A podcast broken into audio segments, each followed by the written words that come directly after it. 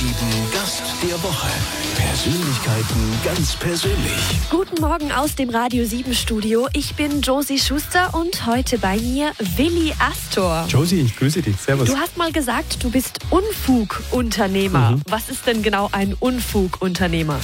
Das ist eine, vielleicht eine interessantere Umschreibung für Komödiant oder Kabarettist. Also ich, mach, ich, ich bin einfach schon mein Leben lang eigentlich äh, jemand, der gern Schabernack macht, der, der sinnfreie Komik gern macht, äh, vielleicht auch ein bisschen natürlich infiziert durch Otto Walkes, äh, dem, dem großen Idol äh, von sehr, sehr vielen Comedians.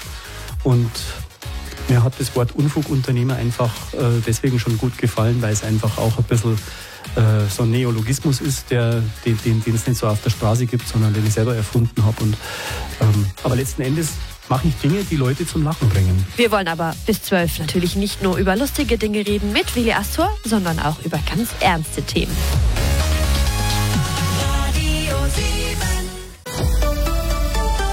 Der Radio 7 Gast der Woche. Persönlichkeiten ganz persönlich. Guten Morgen, ich bin Josie Schuster und heute im Studio Quatschmacher Willi Astor. Wir haben gerade schon von dir gehört, dass Otto ja so schon eigentlich dein großes Idol war und ist. Hast du ihn denn dann auch mal treffen können? Sicher, sicher. Also ich bin seit zehn Jahren mit ihm befreundet. Wir, wir kennen uns gut und er war bei mir mehrfach zu Hause und ich bei ihm mehrfach in, in Blankenese, hat auch auf meinem äh, Kinderalbum, dem Kindischen Ozean, mitgewirkt, äh, bei zwei super schönen Liedern. Also äh, wir, Gott sei Dank habe ich die Möglichkeit gehabt, ihn zu treffen. Das war auch eine Zufallsbegegnung in Hamburg damals vor zehn Jahren und ähm, bin natürlich sehr, sehr happy, dass, dass sozusagen ein, ein lebendes Idol von mir jetzt äh, einer meiner äh, Kollegenfreunde ist, Kein, keine Frage. Ein ganz, ganz wunderbarer Mensch, ganz feinfühliger, hintersinniger, extrem hoch, äh, hochtalentierter äh, komischer, lustiger Mensch. Also echt eine, ein Privileg, den, den zu kennen. Ja. Mhm. Jetzt macht ihr ja beide Musik auf der Bühne und Quatsch. Also das kann ja auch nicht jeder Comedian, dass er dann irgendwie seine Songs auch noch selber begleitet. Ihr beide mit der Gitarre da auf der Bühne ähm, rumspringt sozusagen. Ähm, wie ist es dann, wenn ihr euch trefft? Jammt ihr dann auch mal zusammen? Ja, also gejammt haben wir irgendwie vielleicht bei ihm tatsächlich im Garten vor zwei Jahren, als ich da mal den ganzen Tag bei ihm war. Aber ähm, da, da, da, ist natürlich so, dass, dass das eigentlich dann, da müssten wir einfach mehr Zeit noch miteinander verbringen, ja? dass, dass, dass sozusagen dann auch was rauskommt dabei. Aber äh, es ist ja so, dass, dass, dass, dass es dann, wenn man Kollegen trifft, dann muss ja keiner dem anderen irgendwas beweisen. Also entweder es ergibt sich irgendwie, äh, wichtig ist, dass man sich schon mal versteht, dass, dass, dass, dass, dass das da nicht irgendwie, es gibt ja auch Kollegen, wo ich sage, die brauche ich jetzt eigentlich nicht in meiner unmittelbaren Umgebung, aber es gibt äh, in der, in der Branche, in der ich bin, sehr, sehr viele nette Menschen. Und ich habe ähm, hab sehr viele nette Kollegen, die, äh, mit denen ich auch privat was zu tun habe. Also ob das jetzt Piet Glocke ist in Essen im Ruhrgebiet oder Gerhard Polt am Schliersee oder Bruno Jonas in München. Also das ist, ähm, das ist eine der vielleicht angenehmsten Begleiterscheinungen meiner Zunft, dass, äh, dass man wirklich wahnsinnig interessante Menschen kennenlernt, die, ähm, die, die hinter der Bühne oft einen ganz anderen Menschen abgeben als auf der Bühne. Psst, genau zuhören lohnt sich. Beim Radio 7, Gast der Woche. Der Radio 7 Gast der Woche. Persönlichkeiten ganz persönlich. Ich bin Josie Schuster und heute im Studio Willi Astor, der ja schon sehr, sehr lange auf der Bühne steht und uns mit allerlei Wortspielen beehrt hat in seiner Karriere. Ja, äh, du hattest am Anfang richtig viele Zweifel, ob das überhaupt alles was wird. Und es gab auch zwischendrin mal irgendwie den Moment, wo du gesagt hast, äh, das, äh, das bringt alles nichts. Ich glaube, ich sollte aufhören. Ähm, wann war denn der Moment, in dem du gesagt hast, so, jetzt muss ich wirklich niemandem mehr beweisen? Naja, also das war eigentlich, ich, ich habe von Anfang an gewusst, dass das, was ich da anpacke, ähm, etwas ist, was, was ich kann. Also äh, so, so selbstbewusst war ich, aber ich hatte natürlich die ersten sieben Jahre Probleme, äh, äh, Marketing zu haben. Also ich, ich, ich habe einfach wahnsinnig wenig Publikum gehabt. Also von äh, mein, mein gern zitierter Minusrekord von vier Zuschauern, davon waren zwei Freikarten. Das ist schon eine, eine, eine extrem saure Gurkenzeit und äh, da geht es aber auch vielen meiner Kollegen so. Das ist natürlich dann auch ein Trost. Also Harald Schmidt hat mir mal erzählt, dass er eben eigentlich auch ungefähr sieben Jahre gebraucht hat, bis mal irgendwie tatsächlich mehr als 100 Leute mal ins, ins Programm kamen und Vorher waren es eigentlich immer nur 20, 30 und das ist natürlich dann schon eine bittere Geschichte, weil äh, jeder Künstler muss auch irgendwie eine Butter aufs Brot kriegen. Wir, wir müssen auch unser Leben fristen. Uns zahlt ja quasi niemand eine Rente. Wir müssen die Rente selber ansparen und irgendwann ist es tatsächlich auch so, dass man einfach auch mal als, äh, als freiberuflicher Bühnenmann einfach einmal besser verdienen muss, dass man einfach ein bisschen Pulver hat, um später nicht unter der Brücke zu landen. Also das ist einfach auch so eine ganz starke Urangst eines, glaube ich, jeden Künstlers, dass, dass man wieder sozusagen dahin zurückfällt, äh, wo es mal losging. Und deswegen äh, ist man, glaube ich, bin ich zumindest irgendwie einfach auch nach wie vor einfach extrem fleißig und interessiert, dass ich bis, äh, bis ich hoffentlich auch so alt bin, wie der Dieter Hildebrand auf der Bühne sein kann, der mit 87 ja noch auf Tour gegangen ist und ähm, auch eben einfach eine ein, ein Mensch war, äh, zu dem alle aufgeschaut haben in der Branche. Und, aber das Bühnenleben ist schon wirklich was äh, extrem Reizvolles, hat einen hohen Magnetismus und ist äh, neben, neben der Anstrengung, wenn man auf Tour ist und so, ist es aber irgendwie wirklich eine, eine große, erfüllende Arbeit. Gab es denn da so einen speziellen Punkt, wo du dachtest, ja, jetzt habe ich den Respekt? Nee, das war, das war vielleicht eher, als, als, äh, als ich tatsächlich das erste Mal irgendwie so 250 Leute oder so in der, in der Show hatte. Und das, also ich sag vielleicht nach sieben, acht Jahren. Also ich habe ich hab so die ersten Auftritte 1981, 82 äh, gehabt. Ich wollte eigentlich nur sagen, dass das dass das für mich eigentlich eher eine tiefe Befriedigung war, endlich mal die Leute erreicht zu haben mit meiner Kunst, weil ich, ich habe immer schon gemerkt, dass ich ein, ein Künstler für, ein, für das Volk bin. Dass ich ein deutschsprachiger Künstler bin, nicht nur ein bayerischer Künstler, sondern auch ein deutschsprachiger Künstler, der, der deutschlandweit agieren möchte und weil ich, weil ich einfach auch Deutsch spreche und nicht nur bayerisch. Und also diese, diese Begrenztheit war mir immer ähm, ein, ein Dorn im Auge, ja, weil viele Journalisten haben mich die ersten Jahre auch auf dem, auf dem bayerischen äh, Komödianten begrenzt und äh, das war eigentlich nie mein, mein Credo, mich hier in Bayern nur aufhalten zu wollen. Und, ähm, aber wie gesagt, natürlich ist es schön, wenn man einfach mal dann auch ein bisschen ein paar Früchte mal einfahren kann äh, von, von, von jahrelanger äh, Schreibtischarbeit und, und einfach wirklich einen sehr, sehr mühevollen einer sehr, sehr mühevollen Anfangszeit. Aber die, die Schwierigkeit in meinem Beruf kommt eigentlich erst dann, wenn du einmal ein wirklich richtig erfolgreiches Programm gehabt hast. Also, äh, weißt du, irgendwie hab, ich habe da irgendwie mal, was weiß ich, 98 habe ich siebenmal hintereinander einen Zirkus Krone ausverkauft und dann dann fragst du dich hinterher schon, was, was will eigentlich jetzt noch kommen? Ja? Und, und kannst du die guten Nummern, mit der du da im Zirkus gespielt hast, äh, noch toppen? Also das ist, das ist die, die ewige Masterfrage, wenn man wieder ein neues Programm schreibt, kommt man wieder an diese Qualitätsstufe hin, ähm, und das, das ist eigentlich natürlich auch etwas, äh, was einem dann oft verzweifeln lässt, weil man, ja, bei mir kommt der Humor ja noch direkt vom Erzeuger. Ich schreibe meine Sachen selber, ich habe niemanden, den ich anrufe. Ich komponiere meine Sachen selber, ich habe keinen Schreiber oder Komponisten. Und ähm, man fühlt sich ja nicht immer randvoll mit Ideen. Ne? Man ist einmal leer, man ist einmal ausgepumpt, man ist einmal, man hat einmal einen Durchhängen, man hat einen Blues, man hat einen Biorhythmus, man steht nicht jeden Tag wirklich äh, mit dem rechten Fuß auf, sondern auch mal mit dem linken. Gemeinsam an Ihrem Frühstückstisch mit dem Radio 7 Gast der Woche. Ja, wir haben gerade schon darüber gesprochen, dass man als Künstler, egal welche Art von Kunst man macht, ja auch mal einen Durchhänger hat, ja auch mal ein kreatives Loch irgendwie hat. Das kennt jeder, der irgendwie mal was äh, versucht hat, sich aus den Fingern zu saugen und es war einfach der Kopf leer.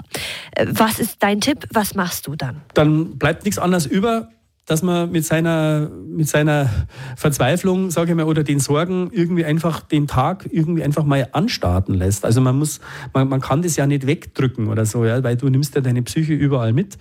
Und äh, Also wie gesagt, äh, ich, man, man, ist ja, auch wenn man erfolgreicher Künstler ist, so wie ich, äh, nicht immer in der, in der Gewinnerzone. Ja? Also ich hab, es gibt bei mir auch ein Privatleben, äh, es gibt bei mir auch mal irgendwie was, was ich, einen Streit mit meiner Frau oder einfach Stress in anderen Situationen des Lebens, die, die nichts mit dem, mit, dem, mit dem Scheinwerferlicht zu tun haben oder mit dem, mit dem lachenden Publikum. Aber äh, unterm Strich muss ich sagen, bin ich äh, ein Mensch, der sehr, sehr viel Glück hatte und hat, weil ich einfach etwas machen kann, was selbstbestimmt ist. Ich habe keinen Chef.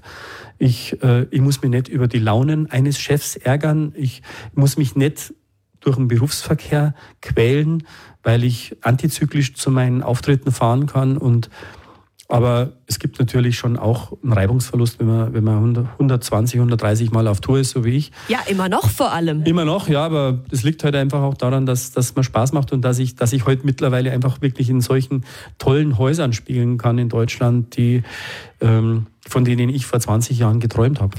Du hast ja in jetzt über 20 Jahren Bühnentätigkeit irgendwie jedes Thema gefühlt schon mal behandelt. Äh, wieso kommt da immer noch was? Du, eine, eine sehr gute Frage, weil äh, das ist genau der Punkt, ähm, wo, ich, wo ich dann auch ganz, ganz schnell äh, in, in, den, in den Moment komme, dass ich sage, ich weiß es nicht. Und in, wenn, wenn jetzt dann diesen Herbst ein neues Programm ansteht, dann, dann werde ich jetzt quasi die nächsten Monate genau mit diesem Problem zu kämpfen haben, wie kriege ich wieder was hin. Also die Inspiration ist ein, äh, ein scheues Reh im Morgennebel. Und wenn du irgendwie denkst, jetzt, jetzt kommt gerade was Gutes und hast vielleicht eine Idee, das ist super, aber und dann, dann, dann bist du ganz demütig und sagst, hoffentlich geht's weiter, hoffentlich geht's weiter. Und ähm, es, ist, es, es ist einfach eine Mischung aus einer Arbeit, die sehr viel Disziplin braucht. Also wenn ich über lustigen Dingen äh, brüte, dann sitze ich am Schreibtisch und bin sehr ich bin sehr ernst, wenn ich was Lustiges schreibe. Aber wenn dann was kommt, was witzig ist, dann lache ich auch. Meine Frau sagt, ich gacker dann. Ich gacker dann. Und wenn ich gacker, das ist ein gutes Zeichen, weil dann, äh, und es gibt einen unglaublichen Antrieb. Also das ist äh, dann, also wenn ich, wenn ich eine gute Nummer geschrieben habe, dann, dann, dann bin ich eigentlich aufgepumpt, als wäre ich eine Woche in Urlaub gefahren. Also das ist, das ist tatsächlich so eine, so eine Kraft, die da aus dir rauskommt, die, weißt du, die, durch, die du durch kein äh, Ding, das du dir kaufen kannst, ersetzen kannst. Du sagst, du kaufst dir irgendwie, keine Ahnung, ein, ein ganz tolles Teil oder ein tolles Auto oder so. Das ist diese, diese tiefe innere Befriedigung, die du erfährst, wenn, dir, wenn du selber eine Erfindung machst, wenn du etwas schöpfst, aus, das aus dir rauskommt. Der Radio 7 Gast der Woche. Nie wieder ein spannendes Gespräch verpassen. Gleich den kostenlosen Podcast abonnieren auf radio7.de. Wir haben ja gerade schon darüber gesprochen, dass es ein ganz tolles Gefühl ist, so was aus sich raus zu erschaffen. Ja, also dieser kreative Prozess als Künstler, das ist ein ganz befriedigendes Gefühl.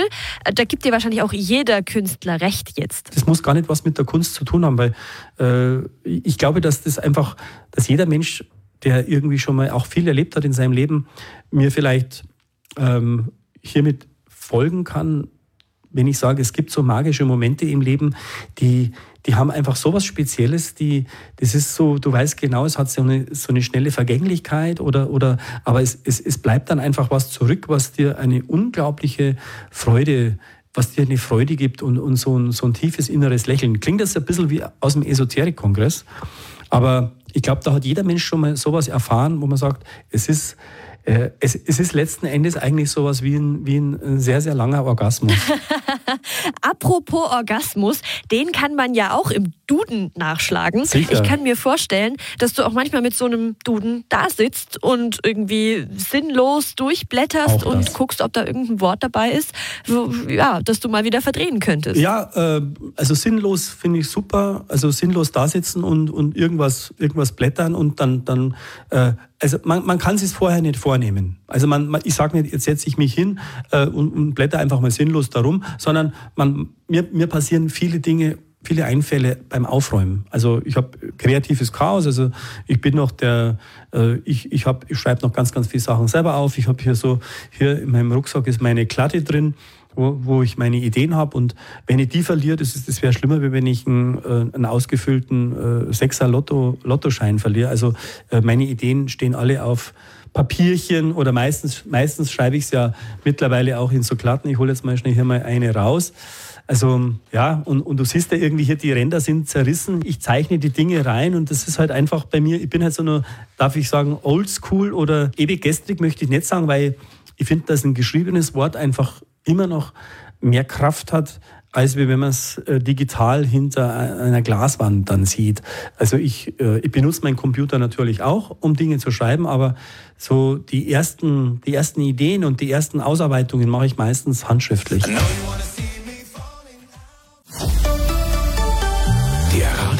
7 Gast der Woche. Persönlichkeiten ganz persönlich. Guten Morgen, ich bin Josie Schuster und wir sprechen noch bis 12 mit Comedian Willi Astor. Ja, äh, sag mal, wie ist es eigentlich, Comedian werden? Das kann man ja im Kindergarten, irgendwie gibt man das ja nicht als, als Berufswunsch an, oder? Geht, geht auch gar nicht. Das, also diese, diese, äh, ich, ich, ich habe noch niemanden erlebt, der sich, der sich das so früh vorgenommen hat und dann auch geklappt hat und alles super gelaufen ist. Also äh, die, die, die, die lustigsten und die besten Kollegen sind die, die vorher äh, ganz was anderes gemacht haben und, und die, die wie die Jungfrau zum Kind irgendwo da, da, dazugekommen sind, und mache ich mal und tue ich mal. Was Willi Astor eigentlich gelernt hat und warum er unbedingt Gitarre spielen lernen wollte, das hören wir gleich. Radio 7. We've been rolling like Der Radio 7 Gast der Woche. Persönlichkeiten ganz persönlich. Ich bin Josie Schuster und heute im Studio der Meister der Wortakrobatik, Willi Astor. Du bist äh, 1961 geboren. Das heißt, du bist jetzt 56 Jahre alt und du heißt eigentlich Wilhelm Gottfried Astor. Gefällt dir der Name? Äh, erstmal Kompliment immerhin mal wieder eine Journalistin, die ordentlich recherchiert. Ich, ich mag den Namen mittlerweile. Vor, früher dachte ich mir immer, mein Gott, Gottfried ist irgendwie eigentlich bescheuert, aber äh, mein, mein, mein Taufonkel hieß Gottfried, den, den mochte ich allerdings wirklich sehr, sehr gerne. Aber ähm, und Wilhelm, ich heiße halt so, wie mein Vater und der Vater meines Vaters und der Vater des Vater meines Vaters. Also so eigentlich die schreckliche Marotte, äh, seinem Kind einfach ganz fantasielos den eigenen Namen zu geben. Aber ich muss sagen, mittlerweile, Willi ist mittlerweile fast schon so äh, ein deutscher Klassiker. Und ja, glaube ich, auch so richtig zünftig bayerisch, oder? Bayerisch eigentlich nicht unbedingt. Also es gibt auch in Berlin viele Willis. Also Willi ist eigentlich durchaus Willi Milovic, ein Kölner, äh, Willi Resitaritz, ein Wiener. Nee, Willi ist jetzt nicht typisch bayerisch, aber äh, weit verbreitet in Deutschland, aber eben eigentlich auch eher ein Name aus der Zeit der 60er, sagen wir mal, der 50er, der, Nachkriegs, der Nachkriegsgeneration. Und ähm, da hat es mich halt erwischt, aber ich bin, ich bin eigentlich wirklich ziemlich zufrieden mit dem, so wie ich heiße, so wie ich bin und so wie ich ausschaue und so wie mir das Leben irgendwie gerade so erwischt. Du hast einen Hauptschulabschluss und hast danach Werkzeugmacher bei BMW gelernt. Wie war das dann so bei der Arbeit? Hast du da schon den Kollegen irgendwie die Wortspiele rund ums Auto um die Ohren gehauen? Ja, ich finde, ich finde, also Humor neben der Arbeit muss sein. Also äh, natürlich, wenn man, wenn man, wenn man im Maschinenbau arbeitet und äh, mit Maschinen arbeitet und mit, mit Stahl, dann, dann, dann muss man sich schon fokussieren und auf seine Arbeit konzentrieren, weil sonst, sonst fehlt dir ein paar Stunden später Hand oder du bist, du bist dann ganz tot, weil man kann sich da schon extreme Verletzungen holen. Aber ähm, ich finde, dass, dass, dass es irgendwie so ein bisschen einfach auch eine Sache der Persönlichkeit ist, dass man, dass man, dass man sein Menschsein einfach mitnimmt in seinen Beruf. Ja?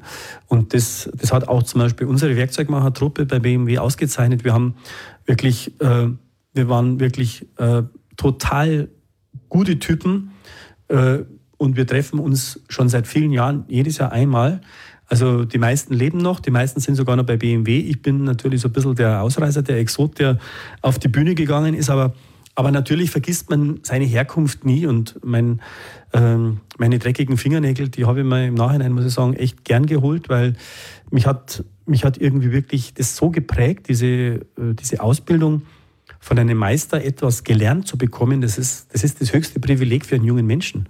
Etwas lernen zu können, umzugehen mit der Erfahrung zu scheitern, also mit, mit, mit Verzweiflung umgehen zu lernen, dass man einfach nicht den Sand komplett in den Kopf steckt, sondern eher das Motto rausholt, äh, Kopf hoch, auch wenn der Hals dreckig ist.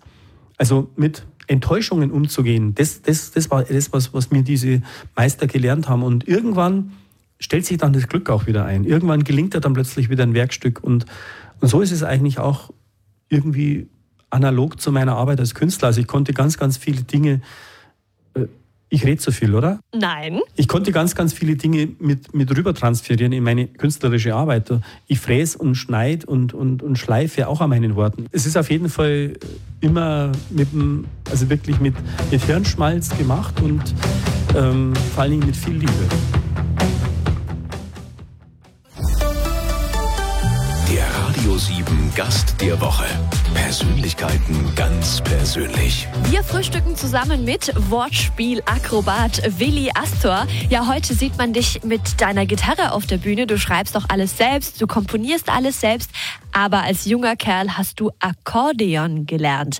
Warum um alles in der Welt hast du als Teenager Akkordeon gelernt?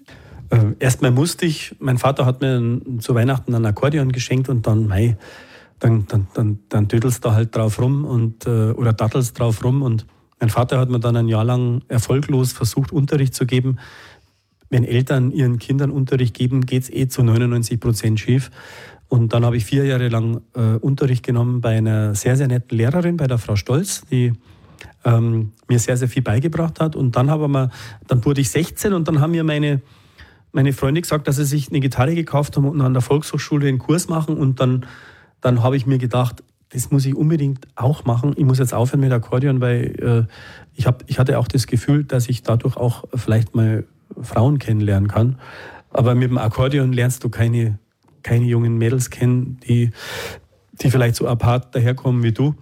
Also man kann mit einer Gitarre schon ein bisschen mehr Überzeugungstäter sein als mit dem Akkordeon bei Frauen. Also du siehst, der eigentliche Beweggrund war, wir wollten irgendwie Girls checken. Ja? Und am See Gitarre spielen, Beatles und es hat auch Spaß gemacht, aber natürlich äh, so ein bisschen äh, gut ausschauen und so ein bisschen lässig sein und, und mit einer Gitarre bist mobil. Und ähm, also es hat bei mir mit den Frauen äh, vier Jahre lang nicht geklappt, aber dafür, dafür habe ich meine erste große Liebe in meiner Gitarre gefunden und die ist bis heute so geblieben. Also das ist, das ist irgendwie der, der treueste Begleiter und, und Lebensfreund, den es gibt, ist ein Instrument. Hast du denn dann deine jetzige Frau auch so rumgekriegt? Ich glaube schon.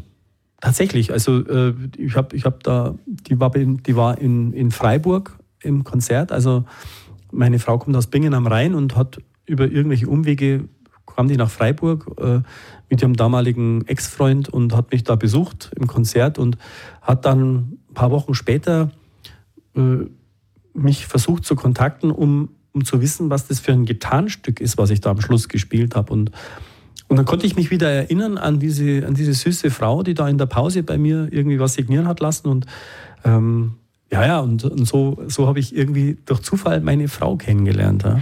So, alle jungen Kerle rennen jetzt in die Volkshochschule zum Gitarre lernen. Wir hören gleich noch was von dir und zwar mal zur Abwechslung nichts Lustiges, sondern was richtig, richtig Schönes. Bis gleich. If you let me into your arms. Der Radio 7 Gast der Woche. Persönlichkeiten ganz persönlich. Comedian und Wortakrobat Willi Astor hat Gitarre spielen in der Volkshochschule gelernt. Also bist du ein Fan von Volkshochschulkursen? Ich, ich finde es toll, dass, die, dass, dass es sowas, dass, dass man sozusagen mit wenig Geld so viel für seine Bildung tun kann. Und ich habe mein Gott, ich habe, klar, ich habe drei Volkshochschulkurse gemacht und dann habe ich mich äh, aber autodidakt weiterbilden müssen, weil ähm, äh, ich, ich war dann einfach so schnell, äh, so, so wissbegierig, dass, dass, dass, dass es gar nicht so viele Kurse gab, wie, die, die, wie das Wissen, das ich gebraucht hatte. Also, und ähm, ja, man orientiert sich dann natürlich immer nach oben, man orientiert sich dann an den Spielern, die, die, die viel besser sind und die einen eigentlich auch deprimieren. Ja, man, man, man muss sich immer irgendwie nach oben orientieren und nicht nach unten schauen. Äh, und, und das ist, äh, das, das gehört einfach, finde ich, einfach auch zur Menschentwicklung. Und, ähm, und darum habe ich relativ schnell auch ähm, ganz passabel gelernt, Gitarre zu spielen. Du bist ja aktuell mit einem ganzen Haufen von Programmen unterwegs, unter anderem Rhyme Time, Sound of Islands, Kindischer Ozean, Jäger des verlorenen Satzes. Das sind ja total viele äh, und nicht alle sind nur lustig. Warum braucht es denn so viele auf einmal? Du, das ist einfach so, äh, ähm, ich, ich, ich finde, dass man, dass, also ich kann es mir halt einfach erlauben, auch mit so einer Vielfalt auf der Bühne zu stehen. Und wenn ich mir vorstelle, ich wäre ein reiner Stand-up-Comedian, mein Gott, gähn, ja. Also zweieinhalb Stunden mir den Mund fusselig reden, äh, da musste schon wirklich, also wirklich ein extrem guter äh, Stand-up sein, dass, dass, dass das wirklich kurzweilig ist. Und ich finde, ich, ich bin halt einfach auch aufgewachsen in einer Zeit, wo es Entertainer gab in Deutschland, also Peter Alexander, Rudi Carell, den, den, den habe ich auch noch, äh, Gott sei Dank, auch zehn Jahre lang begleitet bei Sieben Tage, Sieben Köpfe als Gast. Also ich bin auch ein Freund von Rudi Carell äh, gewesen, was mich natürlich auch sehr adelt. Äh, hat mich ja zu seinem 70. eingeladen, ein halbes Jahr bevor er gestorben ist. Also wir, wir haben uns wirklich sehr, sehr gut leiden können. Und ähm, so Leute wie Rudi, mein Gott, der hat mir irgendwie auch so viel erzählt von seinem Leben. Die haben halt damals einfach eine Ausbildung gemacht. Die konnten steppen, die konnten tanzen, die konnten singen, die konnten parodieren, die konnten äh, Klavier spielen. Peter Alexander, einer der besten Jazzpianisten. Äh, also das ist so unglaublich, äh, was die, was die, die, die Moderatoren damals auf der Pfanne hatten. Und wenn du schaust, wie dünn das heute ist. Heute halten sie irgendwie ihr smartes Gesicht in die Kamera, schlagen die Beine übereinander und, und das ist schon sehr, sehr dünn geworden. Und ähm, früher haben die hier den Laden geschmissen. Ne? Also das muss ich schon sagen. Also, und deswegen gefällt mir eigentlich das Wort Entertainer eigentlich ziemlich gut. Äh, natürlich bin ich kein Sammy Davis Jr., aber ich mache halt viel auf der Bühne. Ich spiele Keyboard, ich spiele Klavier, ich, ich spiele Gitarre und, und versuche Kurzweil reinzubringen in einen Abend, der dann doch irgendwie am Ende drei Stunden dauert. Der Radio 7 Gast der Woche. Persönlichkeiten ganz persönlich. Ich bin Josie Schuster und heute hat uns im Studio Willi Astor besucht. Ja, normalerweise ist er ja für allerlei sehr lustige Wortspiele bekannt. Aber jetzt hören wir von dir etwas ähm, Gesetzteres, sag ich mal. Ich spiele jetzt in Günzburg äh, am 18. Januar einen Instrumentalabend mit meinem Programm Sound of Islands. Also das ist so meine persönliche Inselmusik. Und ich wollte immer schon meine eigene Musik äh, kreieren und äh, ich spiele hier mal kurz was an, einen kleinen Bossa Nova, den wir an dem Abend auch spielen, den ich Katharina Valente gewidmet habe, einer, einer total genialen Sängerin, die jetzt im Tessin lebt und die ist jetzt auch schon 86 und ähm, eine vielleicht wahrscheinlich die beste Gitarristin im äh, im, im, im, deutschen Fernsehen. Also Katharina Valente ist wirklich absolut State of the Art. Äh, wie die Bossa Nova gespielt hat, äh, da, da musst du dir mal ein paar Videos auf YouTube anschauen. Da, da, ohne Schmarrn, das ist total begeisterungswürdig. Und ähm, genau. Und ich habe ihr ein Bossa Nova gewidmet, das heißt Bossa Valente.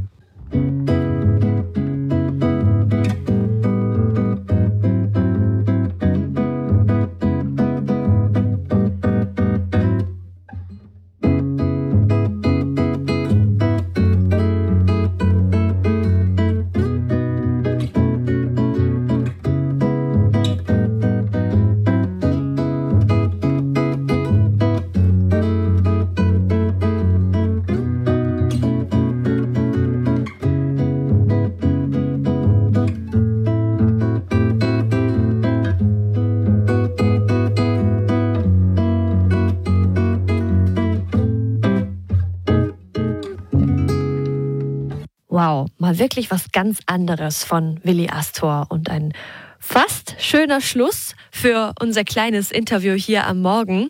Eine letzte Frage sei mir noch erlaubt. Du hast eine große Tochter und zwei kleine Söhne. Was möchtest du denen denn mit auf den Weg geben? Na, ist eine gute Frage. Ähm also meine Tochter ist ja schon 23, die ist jetzt gerade fertig mit ihrer Schauspielausbildung und die der, der wünsche ich, dass sie zurechtkommt im größten Haifischbecken der Kunst, nämlich in der Schauspielerei, dass sie, dass sie einfach jetzt dann auch relativ zeitnah ein Engagement bekommt, weil sie auch wirklich eine gute ist. Und meinen, meinen kleinen Söhnen wünsche ich, dass sie, dass sie lernen, mit Respekt in dieser Welt zu leben, Respekt zu haben vor älteren Menschen, vor der Lebensleistung von älteren Menschen und ähm, irgendwann vielleicht einfach auch mal äh, sehen, dass das nichts selbstverständlich ist, dass jeder Tag ein Geschenk ist und ähm, dass sie natürlich lernen, mit, mit Enttäuschungen umzugehen, weil das können sie momentan ganz schlecht. und, ähm, aber man, man, man darf ja von so kleinen Kindern jetzt irgendwie auch nicht äh, gleich so monster, äh, monstermenschliche äh, Attitüden oder so verlangen, aber äh, am gescheitsten ist es wahrscheinlich einfach, man lebt es ihnen vor und ähm, ich bin auch nicht immer die große moralische Instanz. Ich mache auch Fehler und mache Quatsch und äh, aber insgesamt äh, denke ich, äh, wäre es mir schon wichtig, dass sie einfach ihr, ihr Herz auf die richtige Seite geben und, und, und einfach irgendwie den, das, das Vertrauen zu sich selbst und ins Leben finden. Das war das Wort zum Sonntag von Willi Astor. Danke, dass du da warst. Danke, Josie, für die spannenden Fragen. Radio 7.